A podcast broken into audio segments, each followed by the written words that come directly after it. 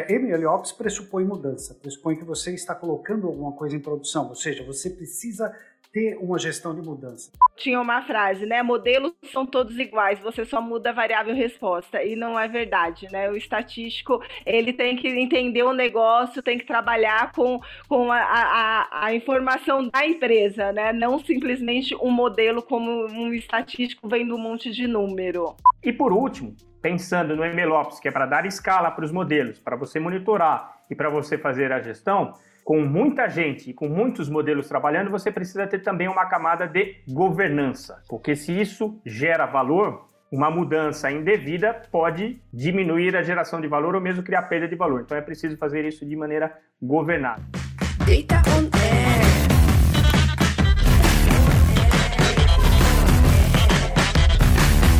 Data on air. Hey Data Lovers, bem-vindo ao primeiro episódio de 2022 do Data On Air. Eu sou o Celso Poderoso, falo com você da belíssima cidade de Toronto, no Canadá. Sou coordenador do MBA online da FIAP, host do Data On Air e, como você, um apaixonado por dados. Hoje o nosso assunto é MLOps. É um assunto que você deve lembrar se você está acompanhando o nosso podcast. Recentemente a gente falou sobre DataOps e ele vem ganhando um corpo bastante grande: DevOps, DataOps, MLOps. Esse é o principal assunto que a gente vai falar. Vamos falar sobre os componentes, sobre os principais players do mercado, o envolvimento que o cidadão cientista de dados ou o cientista de dados nativo tem com essa importante função ou esse importante processo de MLOps e, naturalmente, vamos falar quais são os benefícios para as empresas. Uma ótima experiência de MLOps existe quando Machine Learning é tratado como um ativo, igual a outros ativos de software dentro de um ambiente de CI/CD, ou a integração contínua e a entrega contínua. Os modelos de machine learning podem ser implementados junto com serviços que vêm empacotados e com outros serviços que também consomem esses próprios algoritmos. E para a gente falar sobre esse assunto, estamos aqui com dois fantásticos convidados, Frederico Arnold e Valesca Janes. Vamos pedir para o Frederico se apresentar e dar a sua visão sobre MLOps. Olá pessoal, eu sou o Frederico, trabalho na Data Robot desde 2000 2018 como diretor de Data Science, mas venho trabalhando com análise de dados aí desde 2004. A minha visão sobre MLOps é principalmente, como disse o Celso, é a produtização do modelo. É quando você coloca esse modelo em produção, ele vira um ativo e não só colocar em produção, mas monitorar e fazer toda a gestão dele, inclusive as mudanças quando necessário. Bom, eu sou Valesca, sou estatística, trabalho no, com Data Science há 20 anos aproximadamente. É, na época que não era Data Science, era estatístico, vai, vamos mudando de nomes, né, nomenclaturas, mas é, sempre trabalhando com a parte estatística. A minha visão é bem parecida com o do Fred, né? É, na hora que a gente coloca em produção os modelos, mas a gente acaba pegando um pouquinho do começo, né? Que a gente tem que voltar na hora de é, colocar os dados em produção. Então a gente tem que, como foram construídas as variáveis, então a gente volta um pouquinho e, e além não, não só dos modelos, né? De você implementar o modelo, mas a construção das variáveis também. Então acaba tendo uma abrangência um pouquinho maior.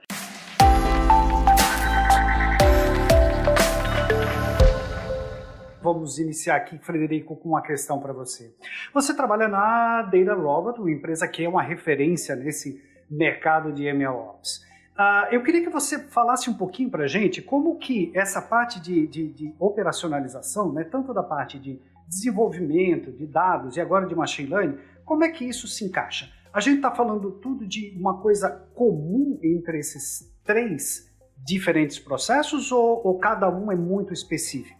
Idealmente é que eles sejam transparentes e bem integrados, né, para que você não crie dificuldades e complexidade justamente uh, no momento da operação. Mas é claro que, como a Valesca disse, uh, você tem uma implantação aí de um fluxo de geração dos dados mais novos, da implantação do modelo em si, e claro que existe a conexão, né, como é que eu consumo tudo isso. Então, eles tendem a ser idealmente o mais integrados possíveis, mas é comum a gente ver três processos ou caixinhas ali separadas. Maravilha. Valesca, e como é que você enxerga isso, a integração aí? Você que está muito mais do lado né, do cientista de dados, aquele que usa isso né, no dia a dia para facilitar o trabalho. Como é que você enxerga isso? Como é que você enxerga colocar né, esse, esse machine learning dentro de um processo, dentro de uma esteira de automação? Esse é um processo bem complicado, né? É, tem empresas que já estão preparadas para isso, tem todo um fluxo é, desenhado, né? Onde cada é, área faz a sua parte. Temos outras empresas onde a, a, própria área que, de data science tem que fazer a construção do modelo e implementação, né, e, a, e o acompanhamento. Então, assim, é, hoje a gente tem um, um mundo, né, que para construir um modelo você tem um mundo por trás, né? Às vezes as pessoas acham, é, ah, é só você colocar numa ferramenta como o Data Robot, né, e vai lá e eles te traz um modelo pronto, mas não tem só isso, né? Eu acho que tem todo o preparo, tem toda a visão de negócio para a gente fazer isso. Então, é, temos que é, prestar atenção em todos os movimentos, né? Em todas as etapas e buscar ferramentas, assim como o Data Robot, ou quando mesmo usar outras ferramentas, mas tentar fazer isso de forma automatizada. É, é, é muito importante, né? É, e aí eu quero até o seu comentário, uh, Federico, nessa questão, porque especialmente porque você trabalha, né, numa empresa voltada para esse segmento, para esse mercado. Quer dizer, é, de, um, de um modo geral, né? É um processo tão simples, né? Você vai, cria um modelo, né? Tão simples, né, Valesca? Você vai, você cria o um modelo, você testa aquele modelo, você treina o um modelo, é, pronto, coloca em produção, caramba. Para que esse negócio de ficar criando um monte de processo? Simples assim, né? é simples, né, Valesca? Puxa vida.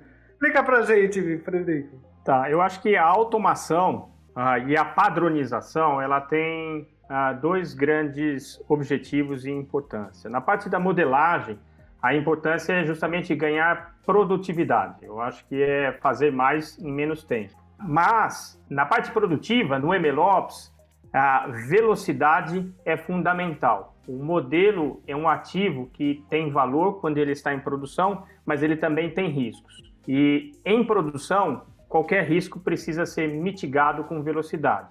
Você reduzir um tempo de resposta de um modelo que está com um problema, ele não está performando bem ou que está até gerando perdas financeiras, você precisa fazer isso de maneira muito rápida. Então, a padronização e a automação no momento produtivo, no MLOps, ele tem o objetivo de diminuir uh, os riscos e evitar perdas. Muito, muito interessante. Então, Valesca, vamos lá. Então não é uma coisa assim tão simples, né? Vamos lá, coloca o negócio para rodar. É, o, o, que eu, o que eu sempre fico pensando, né? E quando eu comecei a estudar um pouquinho sobre DevOps e tal, era, era a, a colaboração para mim é, sempre foi um ponto muito importante, porque o desenvolvimento de software ele pode ser visto de uma maneira bastante independente. Né? Eu crio aqui o meu código, eu vou lá, implemento e o usuário que está lá na ponta que use.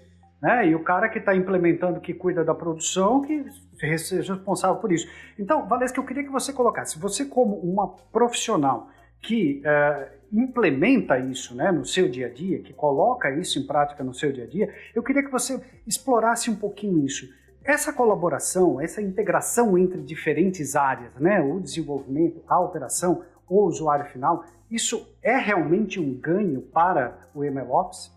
Sim, temos que ter uma integração muito forte entre a parte de modelagem, né, as pessoas que fazem os modelos com as pessoas que vão implementar o modelo, porque é, a fórmula tem que estar correta, a construção das variáveis tem que estar correta, então são vários pontos que tem que estar e aquilo ali tem que estar sempre sendo avaliado conforme vai é, passando o tempo. Você tem que ver se aquele modelo está performando de uma maneira que você estava esperando e se não tiver, você ter planos de ações para você é, é, refazer um modelo, é, calibrar. Então, assim, existe essa união de forças, né, entre o, a, o data science com o desenvolvedor, né, de estar tá sempre ali é, trabalhando em conjunto. E isso tem que ser de forma muito rápida. Hoje a gente tem a dificuldade das pessoas que são que trabalham em data science para fazer a implementação, porque tem muitas empresas que não têm uma área que faça essa implementação. Então, o próprio cientista de dados tem que ir lá e fazer a implementação dos modelos.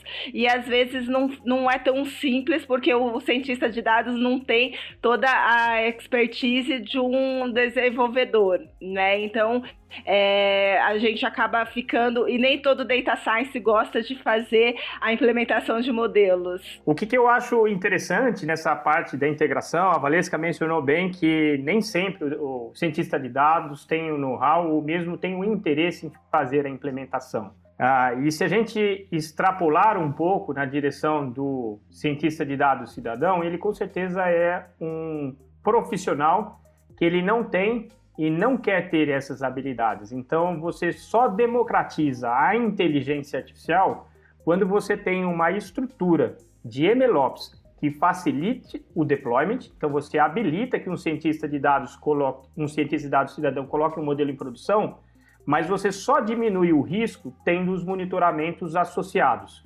Então, a democratização da inteligência artificial, da modelagem preditiva, passa inevitavelmente por você ter uma estrutura muito bem robusta e pensada para facilitar o deploy, mas também monitorar os resultados desse em produção. Eu vou, eu vou pegar um gancho no, no, que você colocou aí, Federico, porque você citou o cientista de dados cidadão. É, então a gente tem o cientista de dados cidadão e o cientista de dados nativo.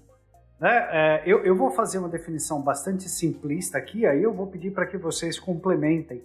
Tá? Então, Uh, o cientista de dados nativo eu colocaria como a Valesca, por exemplo, que há 20 anos trabalha com a, a, parte de estatística, né? desde a época em que estatística não era ciência de dados, era só estatística, né? e, e então, quer dizer, domina modelo, sabe como conhece a fundo a estatística, conhece todo, todo, toda a implementação dos modelos, todo o processo, funcionamento, etc.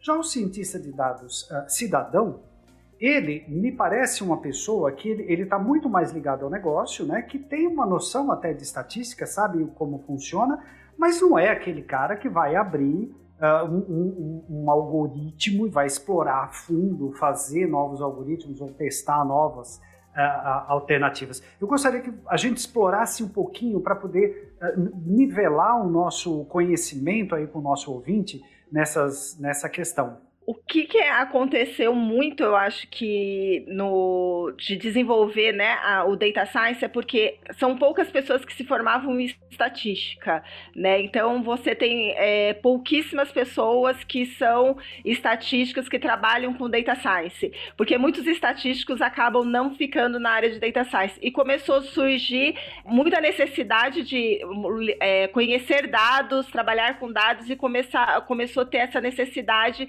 de ter os específicos é, data sciences que conhecem o negócio, né, e não fica só na matemática, conhece programação. Então, o cientista de dados hoje, ele tem um pouquinho de cada, né? Ele tem que ter um pouquinho de estatística, tem que ter um pouquinho de negócio, tem que ter um, um pouquinho de é, desenvolvedor, né? Que a gente acaba. É, o Data Robot é uma forma mais automatizada de você fazer, mas a gente tem é, Python, R, né, nas empresas, onde você tem que saber desenvolver. Então, eu acredito que a necessidade do mercado fez com que isso é, aflorasse mais, né, tivesse essa área específica de um data science, é, data science é, cidadão, né, que poderia abranger muito mais do que o estatístico de ficar só ali fazendo o um modelo, como tinha uma frase, né, modelos são todos iguais, você só muda a variável resposta, e não é verdade, né, o estatístico,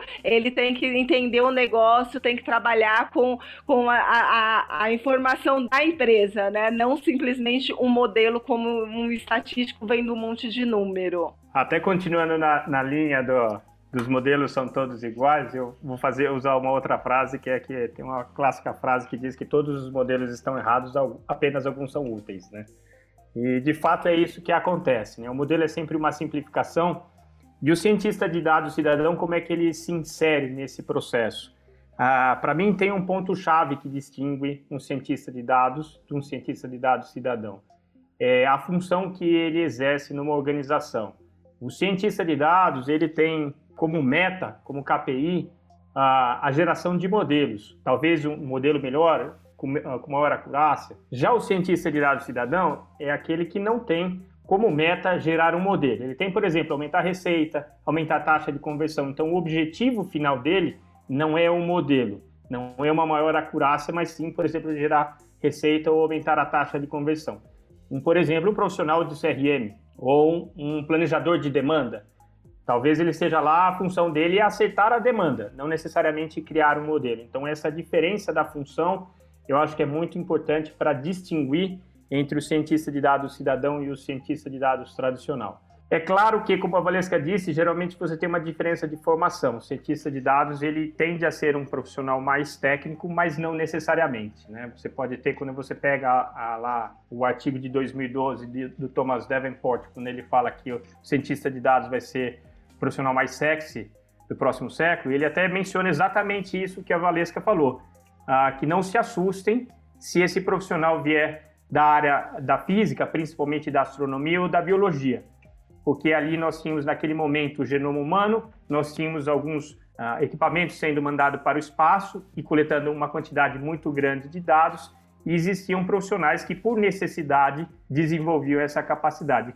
E, coincidentemente, eu sou biólogo de formação, eu não sou um estatístico de formação. Ou seja, né, o campo está aberto, essa, essa é uma grande realidade, o campo está aberto para todos, todos né, e mais de um modo geral, claro, aquele que quer ser um cientista de dados nativo, ele tem que ter um, uma fundamentação né, teórica voltada para a estatística muito mais pesada do que o cientista de dados cidadão, sem dúvida nenhuma, fantástica aí. Vamos lá, vamos agora então mudar um pouquinho de assunto e começar a falar um pouquinho sobre os componentes. Legal, MLOps é bacana, a gente já viu o quão importante é para a vida do profissional que, que trabalha, seja ele cientista de dados cidadão ou nativo, mas quais são os componentes? A gente poderia listar algum, alguns desses componentes que fazem parte desse processo de colocar em prática modelos de, de machine learning? Eu, ah, então, sim, eu vou falar dos componentes do ponto de vista funcional, tá? Não necessariamente do ponto de vista de construção. Funcionalmente, você claramente tem a parte de implantação dos modelos. Você precisa implantar os modelos de maneira padronizada para que isso não crie uma diversidade uh, de tecnologias e, consequentemente, complexidade de manutenção e risco. Então, o primeiro, o primeiro componente é o componente funcional de implantação. Preciso implantar esse modelo. O segundo é disponibilizar a forma com que esse modelo vai ser consumido, por exemplo, uma API que você faz um microserviço. Esse é um exemplo que é a disponibilização. Mas eu acho que tem alguns outros componentes que eles começam a ganhar cada vez mais importância e hoje não se fala de um MLOps sem ter esses outros ah, componentes. O primeiro é o monitoramento. Não adianta nada você ter um modelo implantado se você não sabe se ele uh, está performando bem ou mal, se ele está criando ou destruindo valor. O próximo componente é o componente da gestão da mudança. Não adianta nada ter em produção se você monitorar, não adianta nada você monitorar se você não for tomar uma reação em cima desse monitoramento. E por último, pensando no MLOps, que é para dar escala para os modelos, para você monitorar e para você fazer a gestão, com muita gente e com muitos modelos trabalhando, você precisa ter também uma camada de governança, porque se isso gera valor, uma mudança indevida pode diminuir a geração de valor ou mesmo criar perda de valor. Então é preciso fazer isso de maneira governada. Então esses são, na minha visão, funcionalmente, os principais componentes.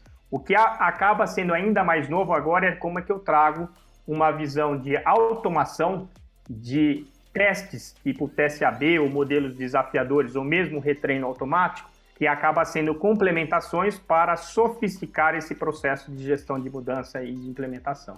Fantástico, maravilha. Eu, eu, eu gostaria até de explorar um pouquinho, porque assim, Valesca, o que uh, eu sempre ouço falar é que uh, o processo mais, uh, mais difícil para o cientista de dados é exatamente o tratamento que ele tem que fazer desses dados. E muitas vezes, depois que você fez o tratamento no dado, você colocar isso no esteira né, de, de produção do dado, né, para você criar o que, o que normalmente a gente chama de automated pipelines, uh, acaba sendo extremamente importante para o sucesso desse de, do, do MLOps. O que, que, que você acha? Qual a sua visão como profissional da área? é uma parte muito delicada, porque muitas vezes a gente tem é, variáveis é, construídas em lugares diferentes, né? E quando você vai implementar, você tem que replicar aquela variável do, da mesma maneira onde estava no ambiente de, de estudo, né? Então, quando você vai colocar em produção, isso acaba sendo muito é, demorado, porque é, é para você replicar aquilo, às vezes não dá certo, é, você tem que tomar muito cuidado e fazer testes, né? Então, a parte de implementação, de você implementar implementar variáveis, você implementar toda a regra que você utilizou, é um, é um processo demorado. Você tem que ter pessoas validando aquilo também, né? Então você tem que validar se aquilo que você está construindo está construindo de acordo com o que foi feito na modelagem, né? Então a gente tem é, muitas vezes você é, constrói tudo, vai lá na frente e tem alguma coisa, é, uma fórmula errada, um sinal positivo e era negativo, alguma coisa. Então é muito demorado esse processo, porque você tem que ter esses cuidados. E também tem a parte de depois você está monitorando todas essas variáveis. Então, dependendo da quantidade de, de variáveis que você tem no modelo, você tem que olhar o comportamento de todas essas variáveis. Ela está mudando ao longo do tempo. Então, é, parece ser uma coisa muito tranquila, né? Porque às vezes o modelo ele está performando bem, mas tem alguma variável ali que tá já começando a dar indícios. Então você tem que estar tá, é, monitorando o tempo inteiro. E muitas vezes você acaba deixando de lado o monitoramento, porque daí você tem outros modelos para pôr em, em, produção. Então teriam que ter áreas é, específicas para cuidar disso, né? Então hoje a gente não tem, né? Na maioria das empresas você não tem essa coisa de uma área ficar monitorando, outra área fazer isso, é, implementar o modelo. Às vezes fica tudo numa área só fazer o modelo, a implementação, o monitoramento, né? Então acaba é, não tendo essa automação, né? O que seria era ter uma automação disso tudo. Ah, tá descalibrando, vamos fazer um, um modelo, um novo modelo, vamos ter um negócio, um, uma, é, uma ferramenta que consiga fazer isso de forma automatizada.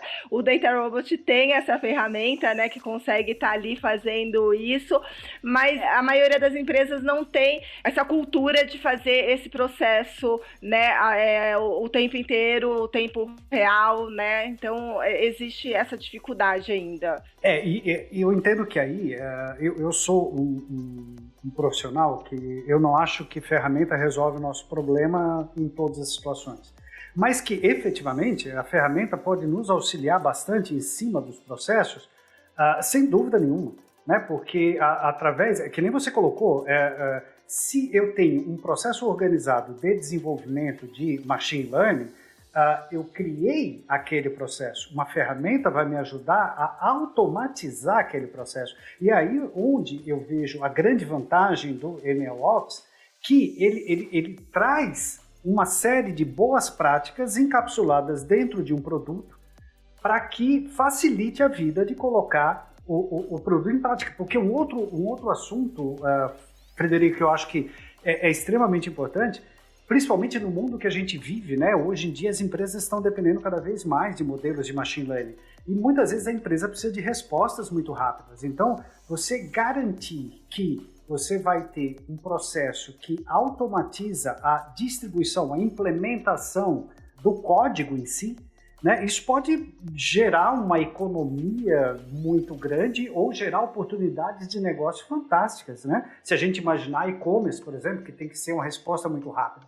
Né? Então, você altera ali um algoritmo que, que avalia preço final, né? isso dá um resultado fantástico.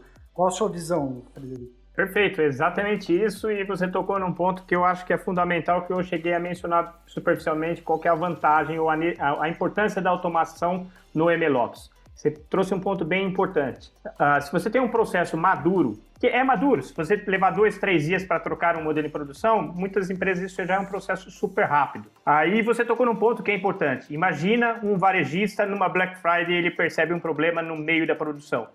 Quanto tempo ele tem para fazer essa mudança em produção? não pode demorar três dias porque a Black Friday é só um dia. Então, esse é o tipo de valor e de mitigação de risco que um MLOps muito é que você faça uh, mudanças a quente, monitorando, ele habilita você deixar ou não deixar de perder uma Black Friday. A gente sabe que existem empresas que têm 50%, 60% de faturamento do ano numa Black Friday. Tem empresas que têm uh, focada numa data específica. Imagina uma empresa de chocolates na época do, da Páscoa. São períodos curtos em que as pessoas compram aqueles produtos. Não dá para esperar. Tem empresas do ramo de chocolate que 80% do faturamento vem da Páscoa, do ano. Se ele pede, por um problema produtivo, parte da receita justamente no momento da Páscoa, ele perdeu boa parte da receita do ano. Ou seja, o MLOps, a automação, ele mitiga esses riscos, mas é o que a gente falou. Ele também abre espaço para você ter modelos numa granularidade que antes era impensável. Hoje você pode fazer mudanças, você pode ter um nível de granularidade dos seus modelos, de profundidade, e você precisa fazer o redeploy, de, às vezes, de milhares de modelos. Se você não tiver um processo muito bem padronizado e muito automatizado, você vai ter muita dificuldade em fazer essa mudança de uma hora para outra. Então, uh, o MLOps é de fato um habilitador dessa nova era que é a era da inteligência artificial. Né? Fantástico. Isso aí, é, então a gente poderia aqui, só para posicionar bem aí o nosso ouvinte, a gente poderia concluir que os principais componentes do MLOps, a gente poderia colocar assim, como ah, iniciando, né? Você citou bem, Frederico, a questão da gestão da mudança, ou seja, é, MLOps pressupõe mudança, pressupõe que você está colocando alguma coisa em produção, ou seja, você precisa ter uma gestão de mudança. Segundo, automatizar os pipelines, automatizar os processos de carga de dados, porque isso acaba sendo extremamente importante dentro do, dos algoritmos de machine learning.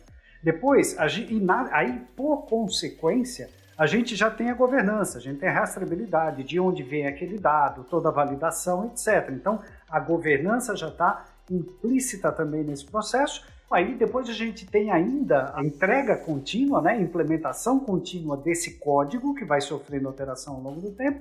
E por fim, a importância de você monitorar a performance, porque como a Valesca colocou bem, não dá para o cientista de dados criar novos algoritmos, ver como é que aquele que ele já implementou está tendo, qual é a performance dele, e aí trabalhar em todas essas alterações. Então, se a gente colocar dentro dos principais players, avaliando é, o quanto ele nos atende nesses quatro, cinco requisitos aí que a gente citou, a gente acaba tendo uma posição bastante consistente, certo?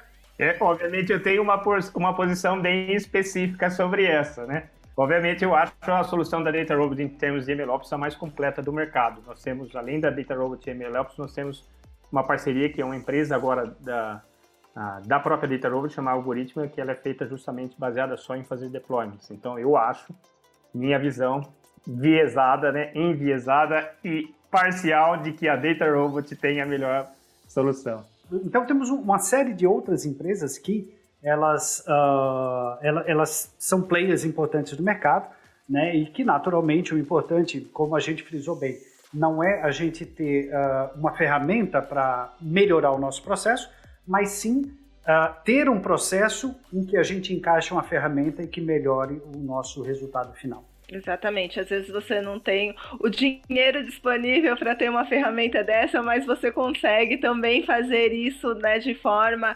automatizada num Python, num R. A gente também consegue. É um processo um pouco mais é, lento, né? Que você tem que construir, né? Não vem uma coisa já pronta, né? Mais fácil, mas você conseguiria também fazer esse pipeline tudo dentro de uma ferramenta também. Ok, aí vamos fazer então uma provocaçãozinha aí bastante positiva do sentido acadêmico acadêmico da palavra, né, a provocação no sentido acadêmico, uh, as ferramentas de MLOps, elas estão matando a função do cientista de dados nativo e deixando todo mundo como cientista de dados cidadão ou não exatamente? Na minha opinião, seria uma área apartada, vamos dizer, da parte de, de data science, né, do cientista de dados.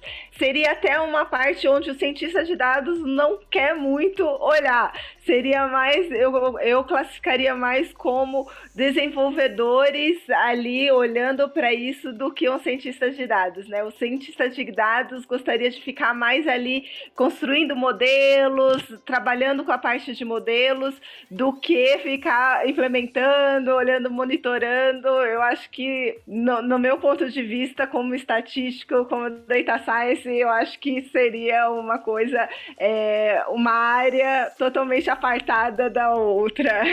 É, eu concordo com a Valesca, eu diria que definitivamente não, não mata.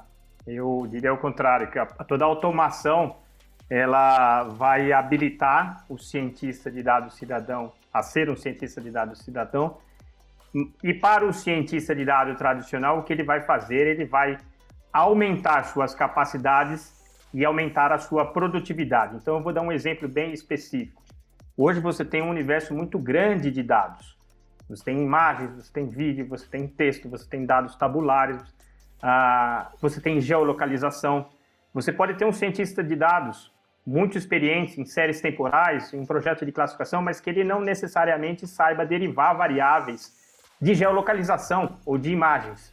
O que a automação faz é permitir que esse profissional que tem uma capacidade muito madura de entender um problema de negócio, traduzir ele num problema de machine learning, e que ele sabe lidar com 50%, 60% dos dados, mas ele não sabe tratar 20% do dado, ou ele não sabe com a mesma capacidade que ele tem dos demais. O que a automação faz é permitir que ele rapidamente incorpore esses novos dados nos seus modelos e, como a Valesca falou, também coloque ele em produção.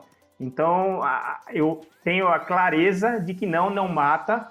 A função dessa, de todas essas plataformas é um pouco diferente. Um, ele habilita. O segundo, ele aumenta, seja as capacidades quanto a, produtividade. Mas definitivamente não, um não mata o outro.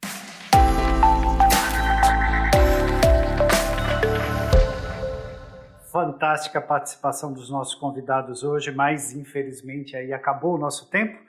Eu vou pedir para que vocês aí façam as suas seus comentários finais aí sobre esse nosso bate-papo de hoje e deem uma dica para o nosso ouvinte, né, sobre MLOps. Qual a dica que vocês passam para eles? Eu vou colocar agora a ordem alfabética inversa e começar pela Valesca. Bom, eu acho que é uma área nova, vamos dizer assim, né? Onde hoje tudo, né? Data Science é uma área nova e vai surgindo novas é, necessidades, né? E a automação é uma necessidade é, muito forte hoje, né? Onde a gente conseguir colocar, porque não adianta nada a gente fazer os, os modelos e não conseguir colocar em produção, não conseguir acompanhar, não conseguir fazer funcionar. Então, você construir um modelo e não ter a, o restante não significa nada, né? Né? Então a gente tem essa necessidade de ter essa automação, né? E hoje os profissionais de data science têm que ser completo, né? Eu acho que tem que conhecer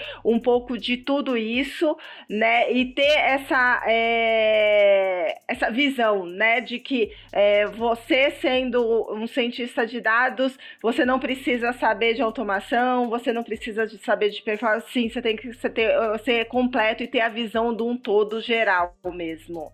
Eu, do meu lado aqui, eu vou fazer uma. Todo mundo, a gente pensa sempre muito uh, no que diferencia um cientista de dados, um engenheiro de, de modelos preditivos, né, o ML Engineer, dos demais.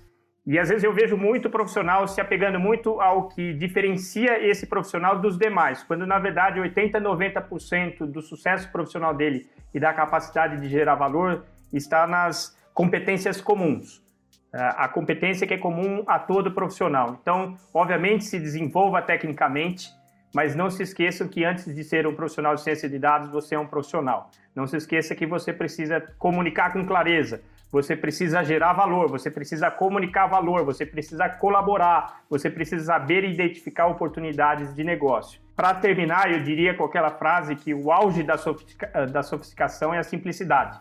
Ah, o que a gente muitas vezes vê nesse mundo é um certo gosto, um, uma certa paixão pela complexidade que eu também vejo, mas nos negócios não tem espaço para isso. Tem que ser simples e que gera valor. Mais uma vez, muito obrigado aí aos nossos convidados. Obrigado, Frederico. Obrigado, Valesca, pela excepcional participação, pelos grandes comentários e ensinamentos que vocês compartilharam aqui com a gente. E para você, nosso ouvinte, fica o nosso muito obrigado e até o próximo episódio do Data Air. Gostou do nosso podcast? É apaixonado por dados? Então segue a gente aqui no Spotify e compartilha com a sua rede de Data Lovers. Data on Air.